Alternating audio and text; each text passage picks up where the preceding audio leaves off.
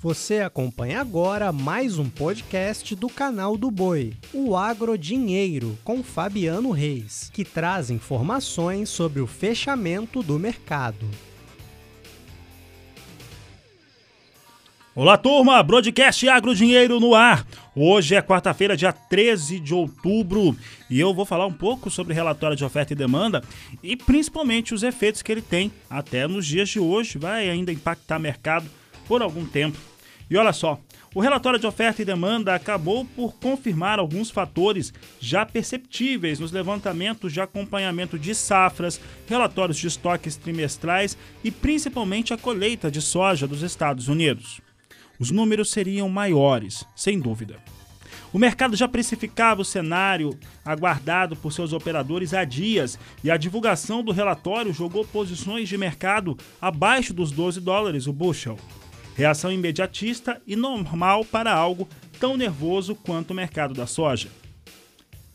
As estimativas trouxeram a produção no limite de máxima esperada por operadores consultados nos Estados Unidos pela imprensa norte-americana, 121 milhões e 6 mil toneladas. O número joga 2 milhões de toneladas no mundo a mais, já que o documento divulgado em setembro era um de 119 milhões e 40 mil toneladas. Os números norte-americanos, com uma safra em plena colheita, claro, foram determinantes. A Argentina contou com uma redução de 1 milhão de toneladas, mas era algo esperado. Houve também pequenas elevações de estimativas de esmagamento interno em alguns players, mas principalmente o próprio Estados Unidos que elevou seu processamento em 300 mil toneladas. Os estoques finais subiram de 5 milhões e 40 mil toneladas para 8 milhões 710 mil toneladas. Resultado direto de uma estimativa maior de produção? Sim e não. Motivo: houve revisão também dos dados da safra passada, a 2021. O SDA trouxe severas alterações dos dados da safra anterior. Entre eles, o de produção subiu 2 milhões e 200 mil toneladas. O processamento interno total caiu 160 mil toneladas. Estou falando números, claro, comparados aos dados divulgados em setembro. As exportações também ficaram ligeiramente menores, 110 mil toneladas abaixo do que aquilo era, que era estimado em setembro, elevando os estoques finais da campanha 2021 de 4 milhões 760 mil toneladas para 6 milhões 970 mil toneladas. Fatores que explicam bem o clima de, o clima de a casa caiu na Bolsa de Chicago desta última terça-feira e também como boa parte do dia nesta quarta-feira acabou sendo para a soja na Bolsa de Chicago. Sobre este assunto, converso agora com Vladimir Brandalize, Brandaliz, olha, os números são claros, né? Nós estamos vendo é, soja em Chicago fechou abaixo de 12 dólares o bushel no mais curto prazo nesta terça-feira. Hoje voltou a fechar abaixo de 12 dólares o bushel. Teve até um momento de quedas mais fortes e essa queda, o mercado foi recuperando e a queda ficou menor. Como que você avalia esses números do relatório do Departamento Norte-Americano, um relatório baixista para o mercado da soja? Boa tarde, Brandalize, seja bem-vindo. Boa tarde, Fabiano. Boa tarde a todos. Olha, ontem deu um susto, né? Ontem um feriadão brasileiro e o USDA trouxe esse aumento de safra. É, era, era, esperado aí um aumento, mas uh, no máximo de um milhão de toneladas e veio bem mais que dois milhões, né? Então isso impactou, fez aquela corrida de liquidação técnica ontem e o mercado quase 30 pontos de baixa. Hoje já é o mercado mais calmo, porque ele começou a assimilar os demais fatores, né? Então teve a redução da estimativa da safra da Argentina em um milhão de toneladas, manteve a importação da China, então mercado um pouco mais uh, calmo hoje, porque ontem foi um dia de liquidação nervoso, né? Uh, só que não tínhamos aqui o Brasil em operação e daí acabou não sentindo tanto a pressão.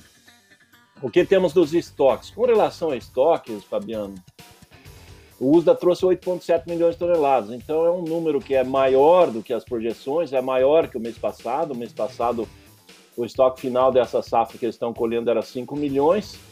Como você bem disse, eles aumentaram, já ajustaram os dados da safra passada e o estoque saíram de 5 milhões para 7, o estoque que é o estoque inicial agora, isso impactou no volume do estoque final para 8,7. Mas eu acho ainda que é um estoque baixo para os americanos, porque para quem colhe mais de 120 milhões de toneladas e tem exportações e demanda em cima desse mesmo número aí, eles teriam que trabalhar na faixa de 10 a 12% é, do volume produzido como estoque de passagem. Isso daria 12 a 15 milhões de toneladas. E eles estão com 8,7. Então ainda é um estoque baixo. Hoje o mercado é um pouco mais tranquilo, é, já vendo que isso também não é um fator muito grande, principalmente que nós vamos para um ano um ano difícil, tem um ano de riscos aí na América do Sul novamente, né? Um ano de laninha. O mercado também olha para esse lado climático. É, temos um fator importante, Fabiano, aí, que é o quadro de oferta e demanda mundial de grãos. Ele veio mais ajustado do, de todos os grãos, né? No caso, só a soja que teve um avanço, os demais grãos bastante apertados, o trigo muito apertado. Então, não tem muito espaço de manobra aí. A gente viu aí que até chegou a quebrar o, do, o, o 12 dólares aí no, no, no primeiro mês mas hoje já voltou a trabalhar em cima dos 12 dólares ou acima, porque a soja ficou barata, né? A soja está muito barata para os principais compradores.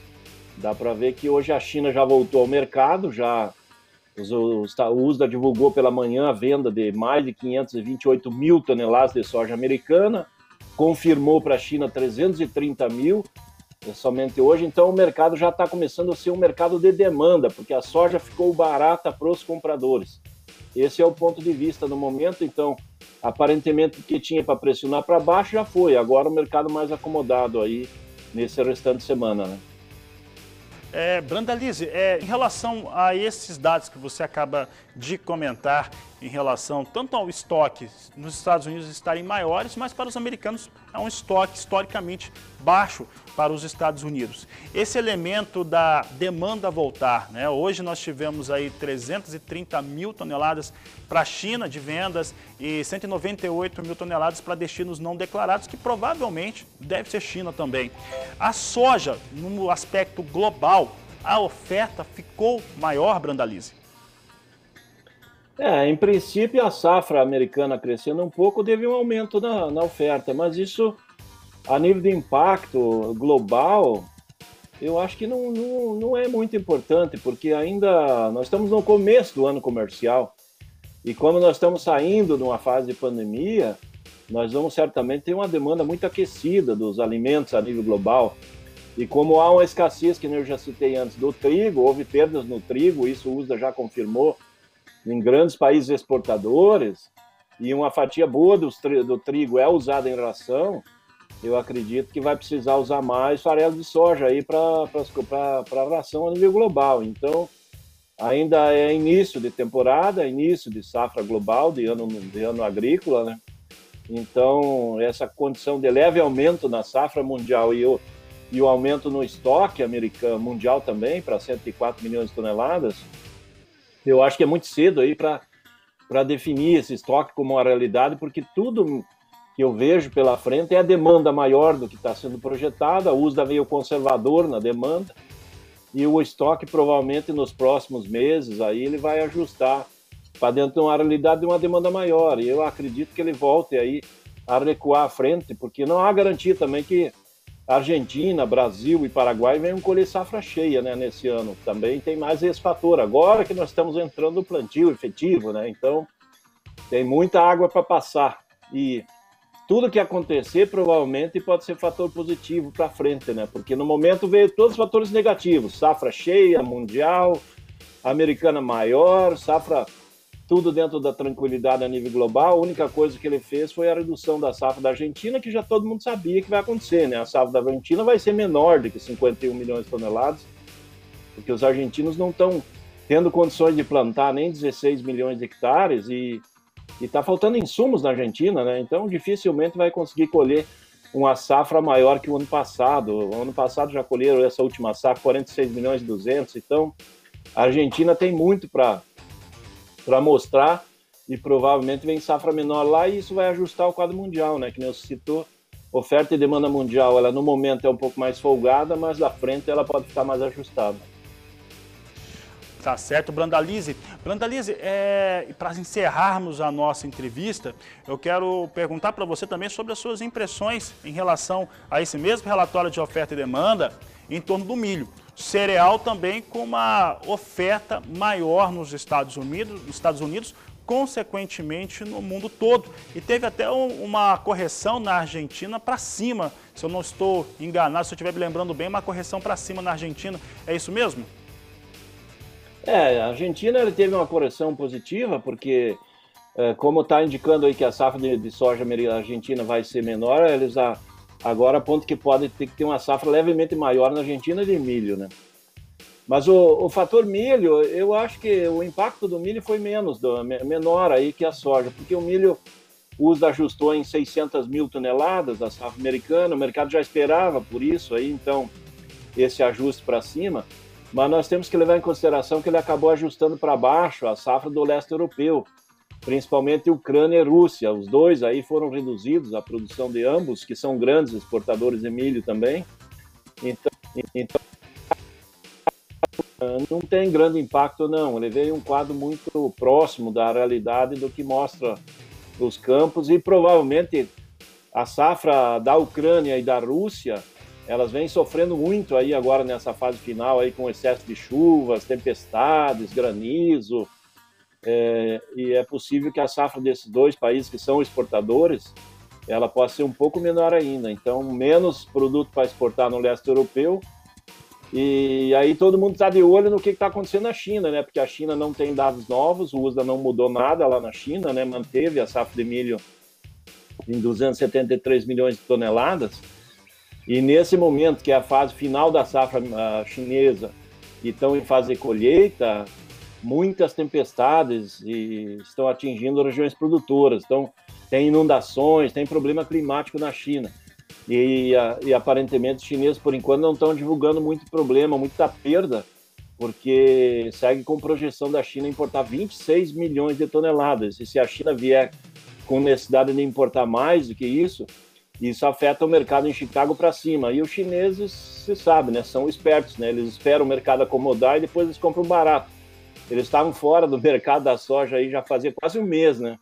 E agora o mercado caiu em Chicago, eles entraram hoje de, com tudo, né? Comprando soja barata, né? Eles gostam de comprar barato e, e eles não faziam essa mesma política com milho, né? E eu agradeço o Vlamir Brandalize. Brandalize, obrigado. Sempre um grande abraço, um prazer tê-lo aqui conosco no canal do Boi, seja no Agricultura BR, seja no Agro Dinheiro. Olha, para encerrar, vou falar como é que se fechou soja em Chicago, né? Os dados completos. Soja fechou com leve queda na posição de novembro, que é de mais curto prazo. 11 dólares 96 centes mais 6 o bushel, queda de 0,13%. Janeiro fechou a 12 dólares 700 o bushel, queda de 0,25%. Março, 12 dólares 17 centes mais 2, recuando 0,27%. E maio, 12 dólares 27 centes o bushel, queda de 0,24%. Com essas informações, eu encerro essa edição do Agricultura BR, do Agro Dinheiro, dessa quarta-feira, o podcast que sempre traz para você o fechamento do mercado. Desejo a todos uma excelente final de tarde, um ótimo começo de noite, um grande abraço e até amanhã. O Agro Dinheiro pode ser acompanhado também na programação do canal do Boi e em nosso portal, o sba1.com. Até a próxima!